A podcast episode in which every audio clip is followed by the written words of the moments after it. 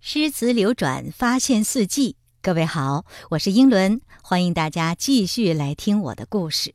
今天呢，我们依然在穿越，我们定的时间刻度是公元七三零年左右。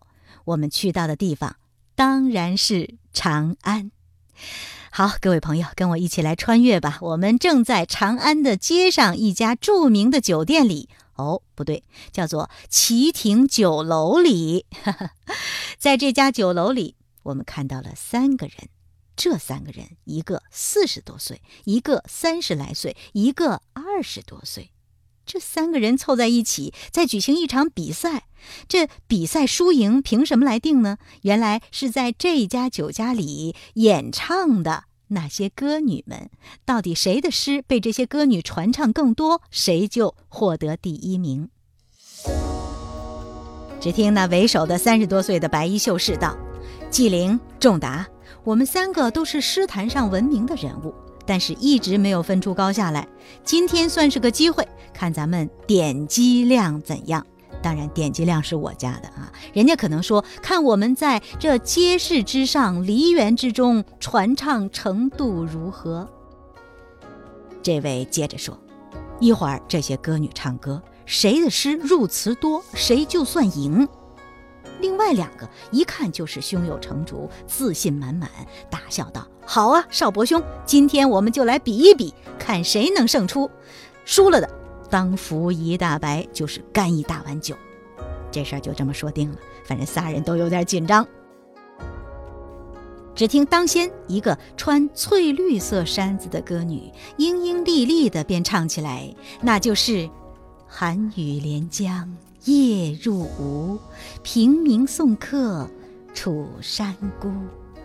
洛阳亲友如相问，一片冰心。”在玉壶，你已经和我一起，和那位翠山歌女一起吟唱起来。只见那位少伯兄偷偷的拿手指头在酒楼的墙上就这么画了一道。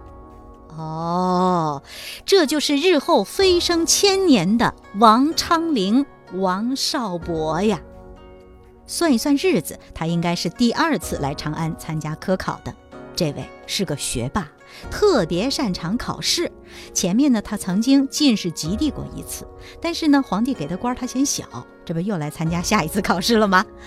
顺便说一句，这次考试又是超水平发挥，又考得相当的好。然而命运捉弄人呐，皇上给的官还是小，只封了一个河南泗水县尉，真是屈才。只听第二个歌女，穿嫩黄纱衫的歌女又开口唱道：“开妾泪沾衣，见君前日书。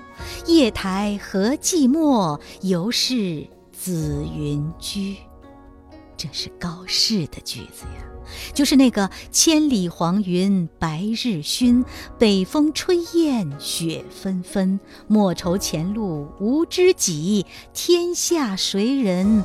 不识君，那个高适啊！算一算，这时候他才二十七八岁，还没有去北游燕赵呢。这首流传千古的诗还没有写出来呀，但是已经能够从他那年轻的脸上看到气定神闲之外的一存高远。这高适也在墙上画了一道。今天咱们真的来着了，遇上王昌龄、高适在一起喝酒，那当真是见证了历史的一刻。不妨咱们也来干一杯，先服一大白。这边咱们在一边喝酒，那边仨人正紧张，正看得出神。只见一个娉娉婷婷的少女再次走了出来。开口唱道：“凤肘平明金殿开，强将团扇共徘徊。”你已经知道后面他一定唱的是“欲言不及寒鸦色，犹待朝阳日影来”。又是一首王昌龄的诗，他可两首了。这时候，你看他对面那个一直坐在他对面一声没吭的那家伙，脸都黑了。这人是谁呢？高适啊，是一个特别重情义的人，看着朋友脸色难堪，心里可能也有点过不去，就说：“哎，这里的歌女呀，都是梨园那些名不见经传的弟子，咱们别管他了，咱们自己喝酒吧。”但是那个四十多岁的男子却非常尴尬地说：“嗯，这都是八人下里之类不入流的曲子。”那阳春白雪高雅之曲，岂是他们能够唱得了呢？那个，哎，我指的就是人群里最漂亮的那个小姑娘。只要她唱的时候不是我的诗，我就，我就憋了半天。他说：“要是不是我的诗，别看我年龄比你们大，比你大十岁，比你大十好几岁，我宁肯拜你们两人为师。”完了，你一听，这听个歌还打了起来。他指的那个小姑娘啊，果然是一个台柱子，不光长得好看，而且人家肯定是技压群芳啊，当真是压轴演出。只见她不慌不忙地站了起来，开口便道：“黄河远上，白云间，一片孤城。”万仞山，羌笛何须怨杨柳？春风不度玉门关。这个四十左右岁的男子，他当真是在墙上画了一道。我看着这三个人开怀大笑的样子，不由得怔住了。那么，他，王之涣呐？我在三岁学诗的时候背的第一首诗，就是他的这首诗啊！亲爱的朋友们，当你穿越到那个火热的年代，见到那些大文豪、大诗人的时候，我们除了震惊，还能说些什么呢？如果你也有机会来穿越，你会选择哪一个时代呢？你最想见到的又是谁呢？